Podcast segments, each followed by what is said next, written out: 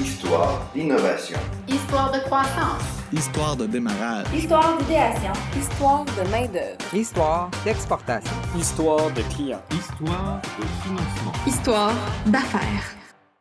Bonjour, ici Yves Laramé et bienvenue à cet autre épisode d'Histoire d'affaires. Aujourd'hui, on va aller dans un monde euh, qui m'intéresse particulièrement. Et on va se poser la question, est-ce qu'il faut être plus secret que le secret de la caramel pour protéger son innovation, son projet, son idée? Quels sont les outils? Comment on brevette? Comment on protège ça, comment on protège son innovation, comment on protège, protège sa technologie, la propriété intellectuelle. Autant le sujet, puis on va plonger vraiment au cœur aussi d'une entreprise et du travail aussi d'une spécialiste en la matière. Mes invités aujourd'hui, Luc Fréchette est le directeur de la technologie chez Ecologie Solutions. Il est ingénieur, chercheur et professeur de génie mécanique à l'Université de Sherbrooke et diplômé du prestigieux MIT, le Massachusetts Institute of Technology. Ecologie Solutions, qu'il a cofondé, développe des technologies de gestion thermique des batteries qui a le potentiel de révolutionner le transport électrique. Notre invité aussi aujourd'hui, Valérie-Claude Lessard, est avocate et conseillère juridique chez Transfertech à Sherbrooke. Transfertech a pour mission de commercialiser le fruit des travaux de recherche de l'Université de Sherbrooke, donc de faire le lien entre des entreprises à la recherche de solutions technologiques et les professeurs, chercheurs et leurs inventions. Chez eux, on, jongle finalement avec la gestion de brevets, le transfert technologique, etc. Ça nous fait pas mal de matériel pour jaser au cours des prochaines minutes. Messieurs, dames, bonjour et bienvenue. Merci d'être là avec nous aujourd'hui. On pourrait commencer peut-être avec euh, Monsieur Fréchette. Euh, je visitais hier encore votre site web et il y avait un clin d'œil intéressant. on ne projette pas d'aller sur la Lune, mais si jamais on y va, on a ce qu'il faut pour chauffer les batteries correctement. Je trouve que votre approche est, très intéressante et quelque chose de très accessible à la fois, même si vous travaillez dans un domaine très précis et de, et de très haute technologie. Euh, ça va bien chez vous, chez Ecologie Solutions? Oui, ça va bien. Puis justement, les défis sont toujours au rendez-vous. Puis c'est un peu justement le, clin d'œil qu'on s'était donné. C'était, euh, il n'y a pas de défis qui seront trop, euh, trop grands pour vous. D'accord. Entre le moment où vous avez une idée et le moment où elle est commercialisée, où il y a des clients qui finalement sont intéressés, qui achètent, il y a toute une période, j'imagine, qui doit être stressante. Ce que je viens de créer, il n'y a personne qui l'a fait. Comment je fais pour la protéger? Vous, est-ce que c'est quelque chose qui était vraiment, dès le départ, très important à prendre en considération, la protection de, son, la propriété intellectuelle? Ben, le premier réflexe, c'est vraiment de s'assurer que l'invention rencontre un besoin puis qu'il y a des gens intéressés. Donc, euh, quand l'idée nous vient, etc., euh, la première chose qu'on veut faire, c'est la mettre à l'épreuve. Voilà. Donc, on veut parler avec des gens du domaine. Mais là, quand tu parles avec les gens, faut que tu leur partages ton idée. Oui. Donc là, c'est un peu le, fait la poule. Donc, tu veux leur partager ton idée pour voir leur feedback. Mais de l'autre côté, tu ne veux pas divulguer ton invention. Donc, euh, tu y penses rapidement. Rapidement, ça vient, ça vient. Je pense que la rapidité, vitesse, ce sont des mots-clés quand même. Entre le moment où on le sait que ça va marcher et au moment où on doit partager, il faut faire vite. Il faut faire vite, euh, mais il faut faire prudemment aussi. Donc, c'est là qui se jouent un peu les, enjeux. Si l'opportunité, elle est là, elle est présente, c'est un besoin du moment, bien, il faut le rencontrer. Les gens veulent la solution. Donc là, vraiment, il faut pouvoir avancer rapidement, mettre le pied sur l'accélérateur. Hmm. Il y a d'autres applications, d'autres inventions qui vont rencontrer un besoin, mais qui est en développement, qui est émergent. Dans ce cas-là, on a peut-être un peu plus de temps pour laisser mûrir avant d'aller trop vite. Exactement. De votre côté, euh, Valérie-Claude Lessard, vous êtes directement dans ce domaine-là, de la propriété intellectuelle, du brevet. Vous allez, euh, vous allez m'éclairer un peu là-dessus. Concrètement, comment ça fonctionne? Moi, j'ai une invention, je suis convaincu, j'en ai parlé à personne. Ça existe, ça va révolutionner le monde. Ouais, petite échelle, ça va aider le monde. Qu'est-ce que je fais? Comment ça fonctionne? Parce que j'ai l'impression des fois que dans le monde du brevet, tout ce que moi j'ai comme image, c'est un dessin de quelqu'un qui va porter ça puis dit là assurez-vous que personne ne le copie. Euh, oui, ben bon, il y, a différents critères là, au niveau du, euh, du brevet pour qu'une invention puisse être protégée. Donc, elle doit être nouvelle. Euh, elle doit ne jamais avoir été faite par quiconque avant, y compris nous-mêmes. Donc, c'est là souvent aussi qu'il peut y avoir des, surprise parce que c'est pas nécessairement intuitif pour tout le monde, euh, mais on peut se faire ce qu'on dit opposer notre propre art antérieur. Donc, si par exemple, dans le cas d'un professeur, il y a eu des articles de publiés, des conférences de données, tout ça, même si c'est vraiment une invention nouvelle et originale, euh, s'il y a déjà eu divulgation, euh, on perd le, la possibilité de breveter. là, ça va dépendre des juridictions. Certaines juridictions donnent un délai de grâce, donc une période là, du moment où il y a eu la divulgation où Ouais. on peut encore rattraper le coup. Euh, mais il y a d'autres juridictions où c'est impossible. Donc, ça, c'est le, le- le premier élément là, à faire euh, très attention. Euh, bon, évidemment, comme on, on vient d'en parler, là, il y a aussi, euh, lorsqu'on a des discussions avec des, des- des partenaires éventuels, tout ça, où on cherche à avoir Mm. euh, de la rétroaction sur notre invention, où, bon, il peut y avoir là, de la- de la- des divulgations. Euh, ensuite de ça, bon, ça doit, ça, ça doit être non évident. Euh, donc, même si c'est nouveau, ça prend quand même un, un degré, disons, de sophistication qui fait en sorte que euh, c'est pas n'importe qui euh, du domaine qui aurait été capable de faire la même chose. Donc, encore là, il peut y avoir là, certaines démonstrations à faire, certaines euh, ça, litiges, contestations sur cette base-là qui, peuvent être faites. Ensuite de ça, il y a le critère euh, de l'utilité. euh, qui revient, qui recoupe beaucoup le, critère du fonctionnement. Donc, ça doit fonctionner. Euh, puis encore là, ben, dépendamment des types de, de, de technologies, mais euh, quand c'est des trucs plus euh, mécaniques ou par des principes physiques, on peut faire la démonstration, disons, sur papier Mm. euh, que ça fonctionne, ça va assez bien. On peut déposer un brevet plus tôt parce qu'on a toute la matière pour démontrer que ça fonctionne, même s'il n'y a pas eu énormément de tests en pratique. Euh, si on compare, par exemple, ça va peut-être être plus clair, mais à tout ce qui est médicaments, où là, il y a beaucoup d'interactions Oui. assez imprévisibles entre une molécule et comment ça va se comporter dans un, un un organisme, où là, il faut vraiment faire plusieurs tests pour pouvoir démontrer que vraiment ça, Oui. ça fonctionne. Euh, donc, ça, c'est l'autre l'autre critère aussi qui vient déterminer quand est-ce qu'on on, protège, c'est qu'on doit démontrer que ça fonctionne, avoir suffisamment de résultats.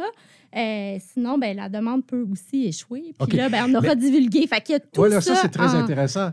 OK, et je parle aussi à l'innovateur, là. Il n'y a pas un danger, justement, de se faire rattraper par d'autres pendant ce temps-là? Il faut que ce soit très bien coordonné, là. Ben, c'est ça. On aimerait ça le faire avancer le plus rapidement possible pour déposer le plus tôt possible. Oui. Sauf que si, par contre, euh, euh, on, on a- si, si on attend trop, on va se retrouver dans un cas où quelqu'un d'autre pourrait nous... euh, Chipper la bonne idée. Exactement.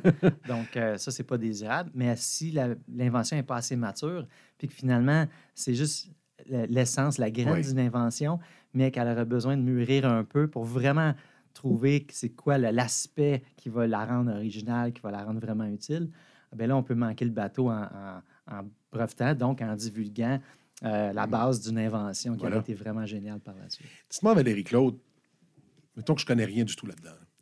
Le brevet, mon invention est ici à Sherbrooke. Mon brevet, je vous le présente. Est-ce que c'est bon pour, euh, pour le, le- le- au niveau national, international? Comment ça fonctionne?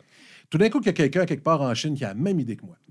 Euh, c'est la, la Comment ça s'orchestre? Oui, la protection par brevet, c'est une, une protection qui est vraiment nationale. Donc, on doit déposer dans chacune des juridictions. Euh, il y a différentes étapes. Euh, toutefois, donc, il va y avoir en fait trois étapes, euh, puis des fois deux si on, on- si on, on saute la deuxième étape, en ce sens que, bon, il y a d'abord le dépôt provisoire qui peut être fait, euh, Ouais. où là, bon, on, on a un an devant nous. Cette période-là est confidentielle. Donc, ça nous laisse aussi un petit peu de temps pour peaufiner, des fois, l'invention. Donc, on arrête la, la- la date de priorité, mais on peut la bonifier. Donc, si justement on avait un petit peu de développement à faire, on, on a un petit peu de Après ça, il y a euh, des demandes PCT, donc en vertu d'un traité international, où l'on dépose, puis on arrête le temps dans toutes les juridictions. Euh, mais bon, ça dure seulement 18 mois. Puis après ça, il faut déposer dans chacun des pays. Mais là, les frais explosent, évidemment, Ben, parce que par juridiction. euh, donc, c'est ça. La demande PCT nous permet de nous acheter un petit peu de temps pour Est-ce qu'il y a quand même des regroupements? Dire, les pays européens trouver- sont-ils regroupés ou il faut que ce soit euh, juridiction de chacun des pays où il y a l'Union européenne, en tout cas pour ce qui en est? Là? Oui, il y a des regroupements, mais euh, c'est ça. Puis chaque juridiction a ses règles aussi. Donc, euh, la réponse d'un. Parce que une fois qu'on a déposé la demande, ensuite, il faut répondre à parfois à des demandes de, de précision. Il faut démontrer que, bon, c'est vraiment nouveau, que ça, ça fonctionne, tout ça. Donc, on répond aux différents examinateurs et par juridiction, ils peuvent avoir des, des, des questions, des objections euh, différentes. Est-ce qu'il y a un organisme international qui gère et qui chapeaute tout ça? Il faut vraiment, c'est vraiment par pays là, qu'il faut euh, c'est ça, procéder par juridiction, faire les dépôts dans chacun des pays, payer les taxes aussi de maintien Ah oui. dans chacun des pays, répondre aux questions. là. Quand même. Je me tourne vers, vers l'entrepreneur. là. Euh, c'est bon d'avoir une bonne idée. On est sûr du succès de son affaire, mais il faut s'atteler pour, pour être patient, être euh, entouré de vraies bonnes personnes. Et quand je dis entouré de vraies bonnes personnes, comment réussissez-vous à conserver tous les secrets? Est-ce qu'il y a des ententes de confidentialité qui signent, j'imagine, un peu? Vous faites confiance à votre monde? Oui, bien, lorsqu'on nos employés, etc., dans la compagnie, bien sûr, lors de leur contrat d'embauche, c'est inclus dedans. C'est clair. Il faut partager cette information-là. Mais à chaque partenaire externe avec qui on s'assoit, Ben voilà. on veut en discuter, ben, il faut justement euh, partager le, euh, le principe derrière, puis peut-être l'impact de l'invention pour que les gens soient intéressés. Il faut quand même euh, un petit peu de marketing derrière ça. Il faut les embarquer à bord, puis qu'ils voient le potentiel de l'invention sans la divulguer. Il faut les si- inclure dans le secret en disant on va gagner à garder ça bien secret parce que le succès sera en fonction de, de ça, exactement. C'est ça. Sauf que là, ils sont intéressés. Si ça Ouais. les intéresse, ce que l'invention peut leur peut faire, peut leur apporter, ben là, ils vont vouloir en savoir plus. Là, ben, on embarque dans un- une, en- une entente là, de divulgation euh, pour pouvoir partager cette information. Est-ce qu'il y a de l'espionnage, des vrais cas d'espionnage, comme dans les films? là? Ça Ben, existe, ça? C'est certainement que ça existe. On en entend parler, euh, des, des problématiques avec la Chine, etc. Plus en plus de, Ah oui, hein? de, de- de besoin de s'assurer que notre information est bien protégée. Euh, avec les systèmes informatiques, aujourd'hui, c'est quand même relativement naturel. C'est pas comme si quelqu'un peut rentrer la nuit, ouvrir une filière euh, dans le bureau et puis s'inspirer des documents papier qui sont On n'est on n'est pas dans les années 50, là, ça. avec Donc- les filières brunes.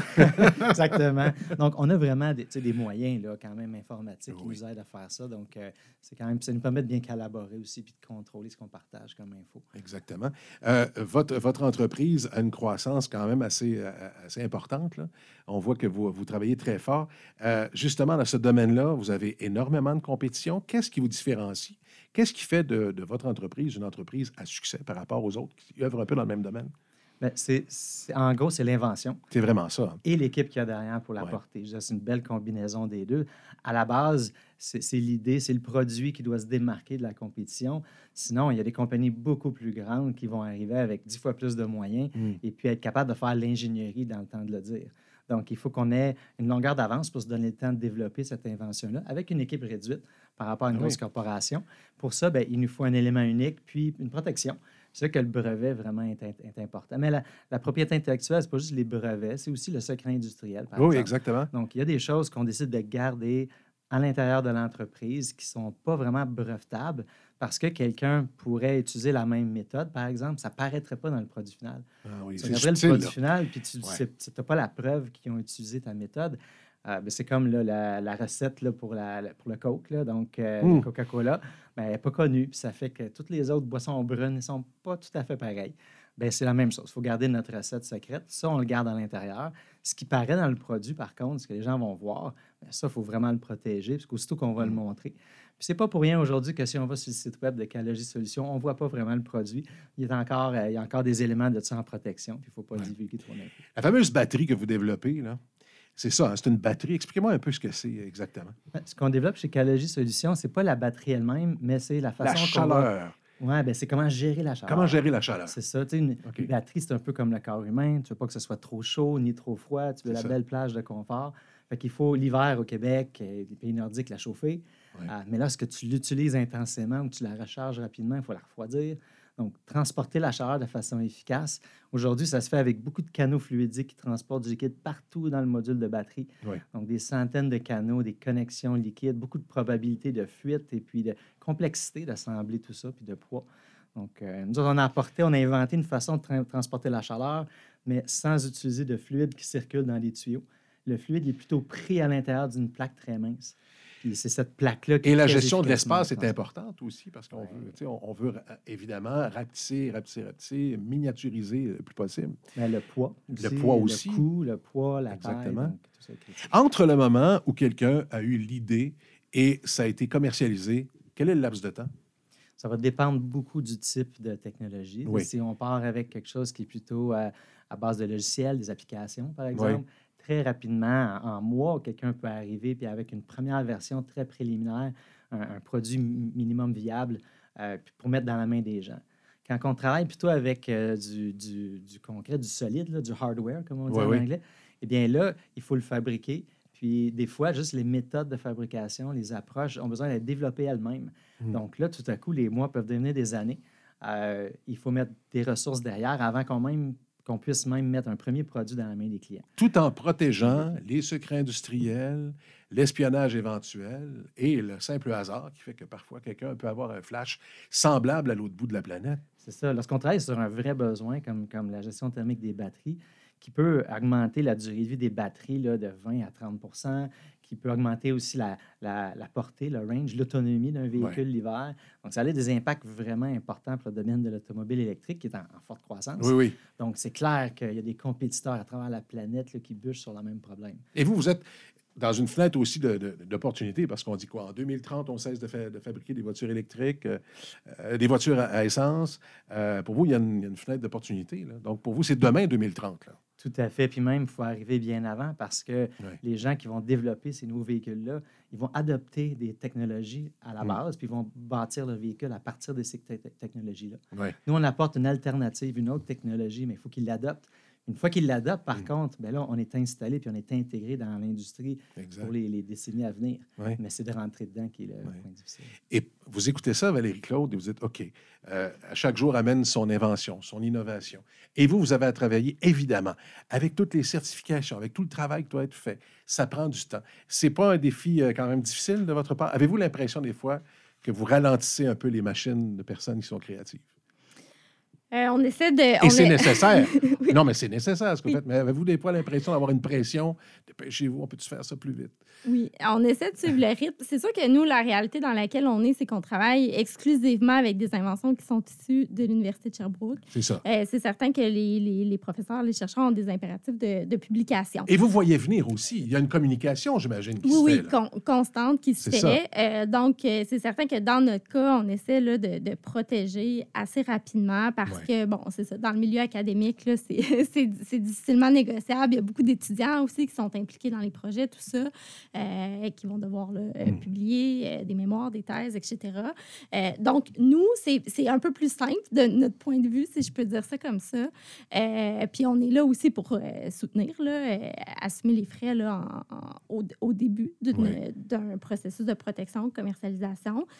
Ensuite de ça, pour, parce que bon, vous avez un public quand même qui diversifié, là, donc tout ce qui est euh, moins universitaire ou qui est du- de la technologie moins poussée, on va Ouais. dire ça comme ça, euh, ben, c'est certain que, bon, il y a le brevet, euh, mais il y a aussi d'autres formes de propriété euh, intellectuelle. Comme par exemple, expliquez-moi ça. Ben, vous avez. Vous, aujourd'hui, au bureau, là, mettons, vous venez pas ici pour faire un enregistrement de balado-diffusion. C'est quoi votre journée? ben, euh, C'est ça qu'on veut savoir. Ben, moi, essentiellement, ce que, ce que je fais généralement, c'est vraiment les, nous, les contrats euh, qu'on a avec les partenaires commerciaux. Donc, ça peut être des, des, des startups universitaires. Euh, le plus souvent, c'est des entreprises établies. Donc, par exemple, justement, des pharmaceutiques qui vont avoir vraiment les reins solides là, pour faire tous les, les différents tests cliniques, commercialiser, mettre un médicament sur, sur le marché. Donc, nous, ce qu'on fait, c'est vraiment les contrats de licence. Donc, euh, Mhm. parfois, on va vendre les technologies, mais le plus souvent, on va les louer. Donc, on fait le plus souvent des contrats de licence à des gros joueurs qui, eux, dans le fond, là, veulent pousser plus le, le- le développement et commercialiser là, ce qui est issu de la recherche faite à l'université. Donc, ça, c'est mon, c'est, mon travail à moi là, quotidien, euh, très relié là, à, à- à la nature de nos activités euh, à nous. Euh, mais c'est en termes de, de propriété intellectuelle, je pense que ce qui est important pour les entreprises, c'est d'avoir une stratégie.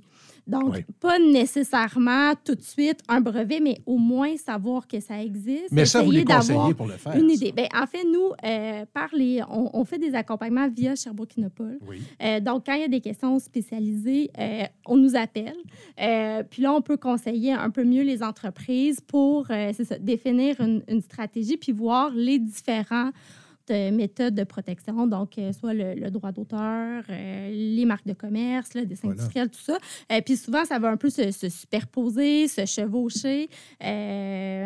Donc, c'est ça. Ça prend, ça prend une stratégie, chose certaine. Il y a des choses qui coûtent pas très cher.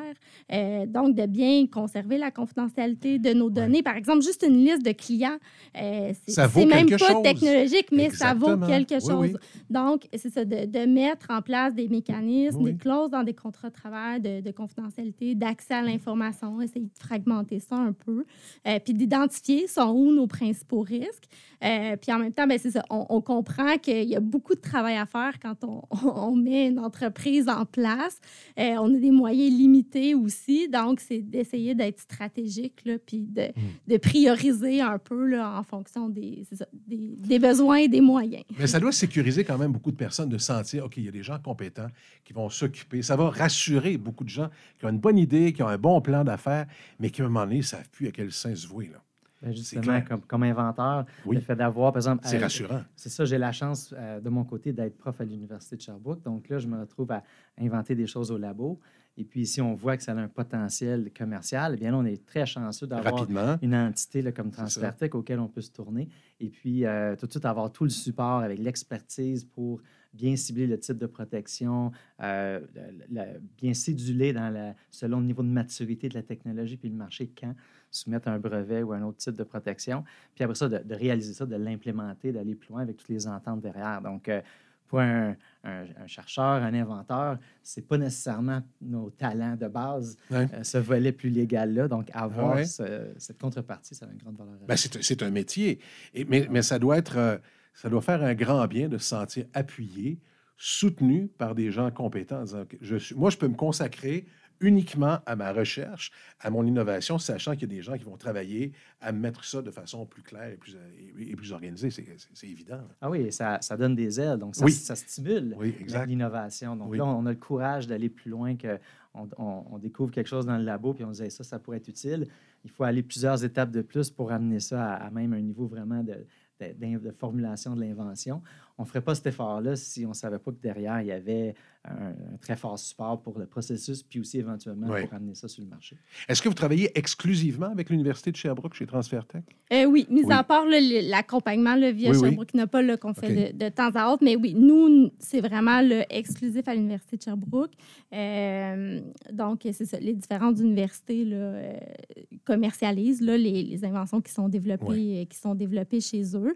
Euh, puis, c'est ça, même moi, je ne suis pas nécessairement spécialiste, là, donc on fait affaire avec des gens, tu chaque domaine, non seulement on fait affaire avec des agents de brevet, mais on a toute une liste en fonction Ah, des inventions très euh, précises, c'est ça, là. Oui, oui, euh, de différents cabinets Oui, euh, avec qui on travaille, même chose pour les marques de commerce, tout ça. Nous, on est là pour un peu identifier les besoins, identifier, c'est ça, les, les bonnes personnes avec qui travailler.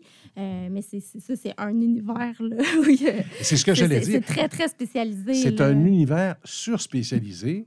Euh, et j'imagine que quand même, vous avez, dû avoir des regrets en disant, écoute, cette idée-là est super bonne. On a tout ce qu'il faut, mais ça ne marche pas. Quel est, est-ce que ça vous est arrivé d'avoir des regrets en disant, moi j'y croyais tellement, on a tout fait, ce qu'il fallait faire, la recherche est faite, on a protégé la meilleure idée du monde, puis ça n'a pas levé, ça n'a pas marché? Ben, oui, ça arrive, mais c'est un peu aussi la nature même de. Nous, on est juste après la recherche ça, hein? fondamentale, donc c'est normal que tout ne Il n'y fonctionne avait pas de contrôle sur la commercialisation Non, c'est ça. Euh, euh, Une fois qu'on avance dans la validation, ben, des fois, on, ça- les, les, les, les- ça, les validations échouent, euh, mais en même temps, si on le savait d'avance, ben, ce ne serait pas nouveau, ce ne serait Voilà. pas de l'innovation, ce ne serait pas de la recherche. Donc, c'est ça, il faut... Mais cet attrait-là doit être très intéressant. Vous êtes toujours dans la nouveauté. C'est pas, il y a une certaine routine parce qu'on entre au travail, on a des tâches à faire. Mais chaque, de chaque côté, dans chacune de vos disciplines respectives, vous êtes toujours dans la nouveauté. Vous poussez toujours en avant. Vous vivez en fonction de demain toujours? Ben, on, on vient en fonction de demain, mais aussi euh, on, on se porte à- on développe nos aptitudes Oui. à faire ça. Donc, euh, quand on avance dans la carrière, on est mieux équipé pour identifier euh, les chemins qui valent la peine de pousser davantage versus ceux qui le valent moins.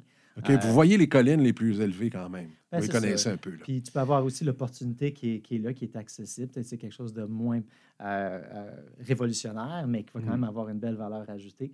Puis si on peut voir qu'il y a un chemin pour la commercialisation, ben là, ça, nous, euh, sais, ça, ça peut nous donner le goût de pousser ça plus loin. Mais le, le- le brevet, à la base, est comme l'élément clé pour euh, démarrer, par exemple, une nouvelle entreprise. Oui. Donc, une entreprise qui démarre, euh, elle n'a pas beaucoup d'avantages par rapport à la compétition, sauf si elle est appuyée par une invention brevetée. Donc là, les gens qui vont investir dans la compagnie, qui vont mettre des, des dollars Mm. derrière, ils veulent avoir une certaine garantie. Mais la garantie, c'est que pendant un certain nombre d'années, ben, 20 ans dans le cadre d'un brevet au moins, ben, la technologie sera protégée.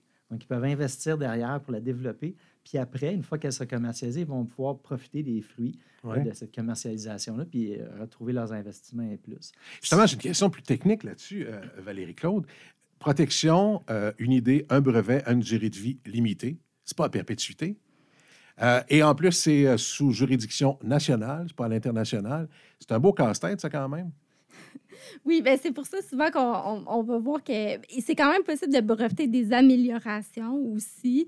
Euh, donc, souvent, une entreprise... ajouter de la vie au brevet vont, base, vont avoir un premier brevet, mais vont continuer de développer euh, différentes composantes ou Mhm. euh, donc pour aller chercher des, des- des protections supplémentaires. Là, souvent, les entreprises ont des, des portefeuilles de brevets, là, surtout les multinationales, là, ça, c'est des dizaines, des centaines, Ah parfois oui, hein? même de brevets. Euh, donc, c'est ça, ça prend euh, une première invention, disons, là, pour euh, se distinguer puis bon, bâtir l'entreprise. Mais après ça, ils continuent au fur et à mesure où on va continuer le développement, développer des nouveaux produits. Euh, ben, il y a de la propriété intellectuelle qui continue de se créer. Là. Donc, des fois, on aura d'autres brevets. Des fois, ce sera plus par secret commercial. Euh, mais c'est certain qu'une entreprise technologique va continuer de, de, de développer là, euh, Ouais. des, des innovations. dans, dans le, dans le nom transfert tech, c'est transfert en technologie. Et concrètement, qu'est-ce que c'est le transfert de technologie? Donc, c'est vraiment le fait de prendre une invention et de la transférer à une entreprise qui, elle, va poursuivre euh, le, le développement et la commercialisation.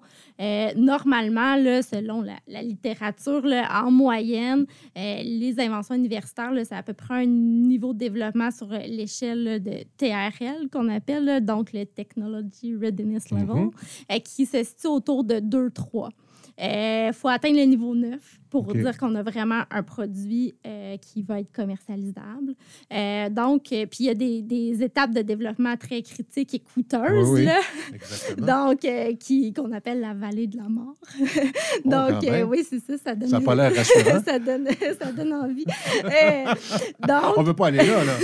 Mais il faut passer par là. par Ah oui, il faut. Ah oui. Il faut. C'est- OK, c'est- alors c'est on, sort- on sort de là comme un phénix et on renaît de ses cendres. C'est important. Exactement. Il faut avoir connu la vallée de la mort. Puis si on a passé au travers, là, après ça, le reste euh, du chemin, c'est plutôt euh, de l'investissement puis du temps. Mais la vallée de la mort, c'est celui où le risque est très élevé. OK, mais parlez-moi de cette époque-là. Quelle a été votre, votre visite à la, vallée- à la vallée de la mort? Comment ça s'est passé? Ben, c'est lorsque tu, tu passes de la phase euh, euh, où tu es très content de ton invention, Ouais. tout marche dans le labo, puis tout ça, c'est beau. Puis là, tu te mets à parler à des industriels vraiment qui pourraient l'utiliser. Puis là, tu te mets à faire la liste de tous les requis que ton, ton produit doit avoir, qui ne sont pas vraiment incluses dans l'invention. Puis là, tout à coup, tu commences à réaliser, bon, comment on va se rendre là, du point A au point Z, finalement, pour pouvoir euh, en arriver à rencontrer leurs besoins. Puis c'est là que ça commence. Là, il faut aller chercher, faire l'équipe, aller chercher le financement, puis avoir des gens qui ont de la patience pour pouvoir euh, croire euh, au, au développement, puis qu'on va se rendre justement de l'autre côté de la vallée de la mort. Mais souvent, c'est cette, euh, c'est cette implémentation-là qui va être la plus euh, difficile à un niveau qui est pertinent pour quelqu'un, euh, pour un produit, pour l'adopter, pour l'utiliser.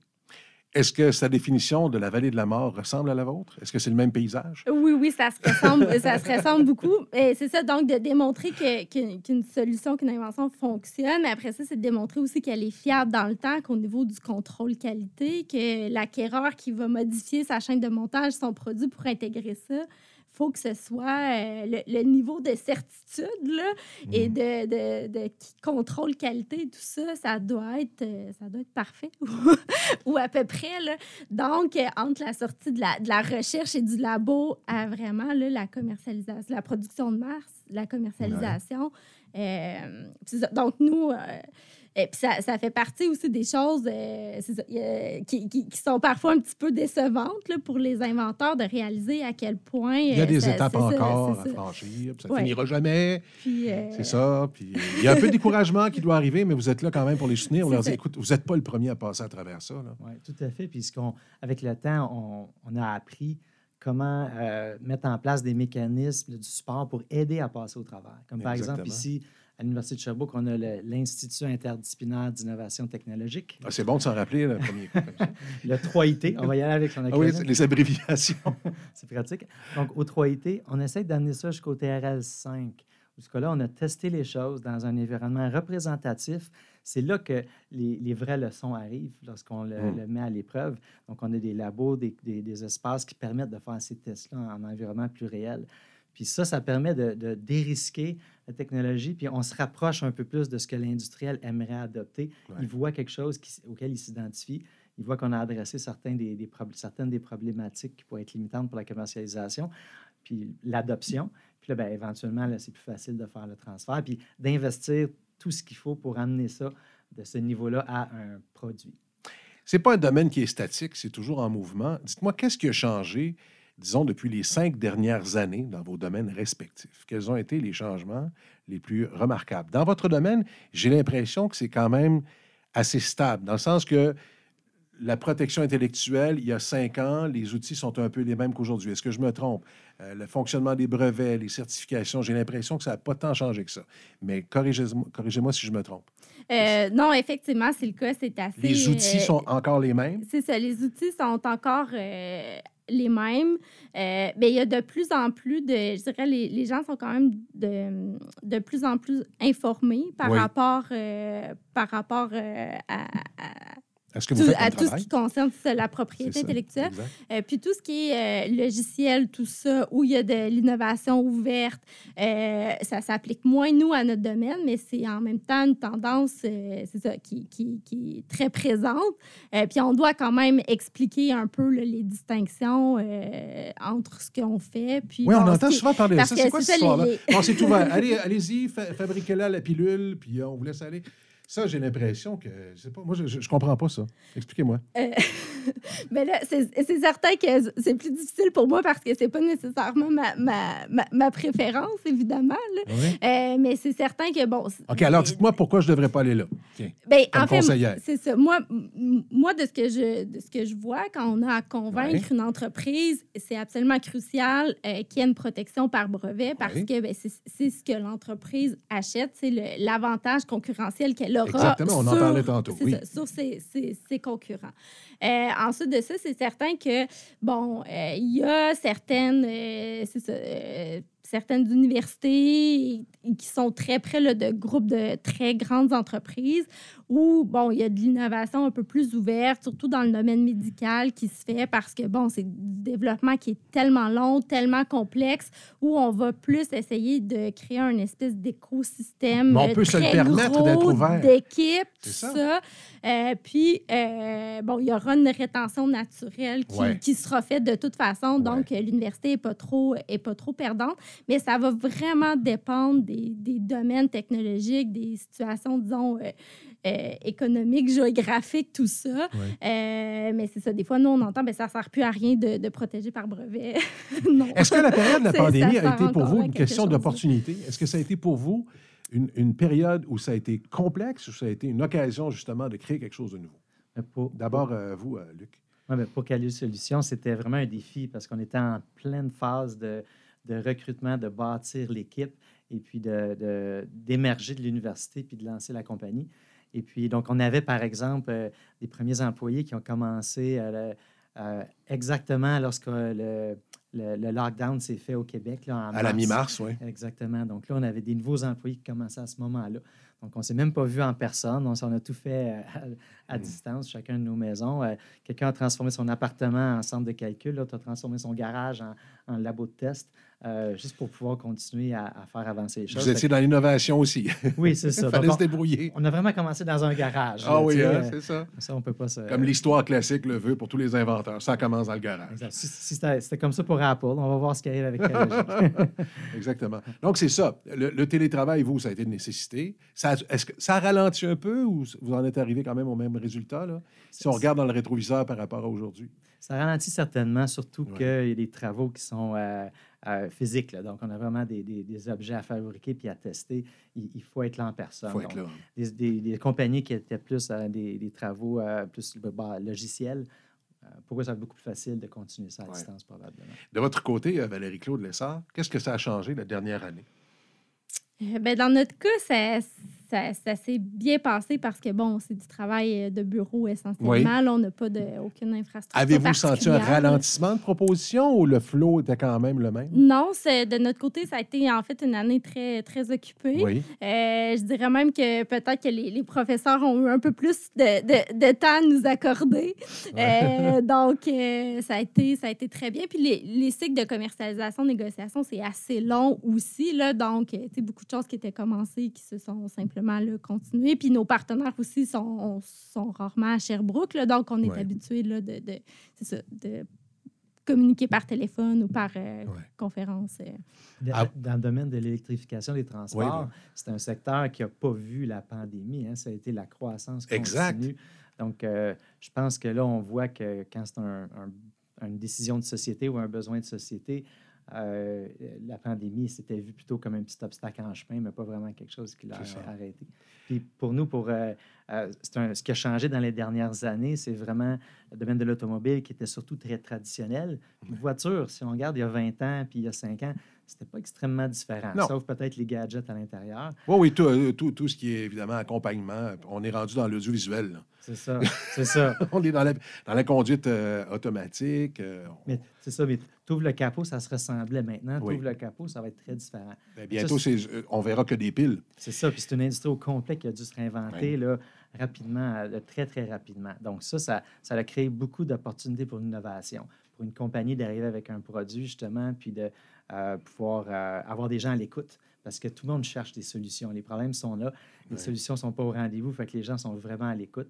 Ça aurait peut-être été différent si ça avait été un, un produit offert là, pour les moteurs à combustion interne qui sont super bien établis. Ouais. Euh, il y aurait eu moins d'engouement. Donc, il y a beaucoup de travail chez vous encore, beaucoup de projets sur la table. Tout à fait. Jusqu'à temps qu'on n'aura pas euh, nos produits dans beaucoup de véhicules électriques sur la route, là, on ne va pas arrêter. Et si vous regardez votre croissance à long terme, là, vous voyez jusqu'où dans 10 ans, dans 20 ans, dans 30 ans? Ben, c'est certain que le rêve, c'est que euh, j'ouvre le capot de ma voiture électrique et puis que je regarde la batterie puis que je sache qu'il y a les produits d'Ecologie Solutions dedans. Ça voudra dire que ce, ma- ce manufacturier-là euh, aura adopté notre produit pour sa gamme de véhicules. Et là, on va parler de très grands volumes de vente. Là, donc, il y a, il y a plein d'employés qui vont avoir leur salaire garanti grâce à ça. Voilà. Ça, de, de faire partie du quotidien des gens. Hein? Ça, c'est, je pense que c'est la plus belle victoire que tu peux avoir lorsque tu pars à zéro avec une invention, une bonne idée, et que ça arrive dans le quotidien des gens et que ça leur rend la vie plus facile et utile. Exactement. Tu veux un impact, l'impact Ah sur oui. la vie des gens, sur l'environnement, sur la, la société, la qualité de vie.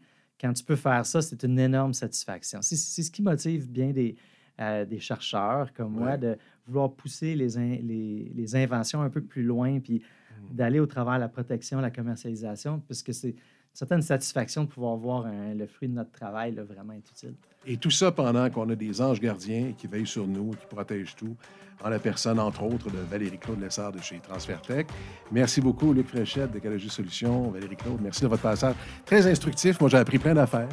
Euh, et bon succès à vous de, chaque, euh, de chacun de vos côtés. Et euh, le moins d'obstacles possible. Qu'il n'y ait pas trop de traversées de vallée de la mort, même si ce n'est pas nécessaire. Merci beaucoup. Merci à vous. Merci. Ce balado est produit et réalisé par Sherbrooke Innopol, qui accompagne les entrepreneurs sherbrookeois du secteur industriel et technologique vers le succès. Merci à Investissement Québec, partenaire officiel d'Histoire d'affaires, et merci à la Ville de Sherbrooke pour son appui financier au projet. Les renseignements qui sont fournis dans cet épisode le sont à titre indicatif seulement.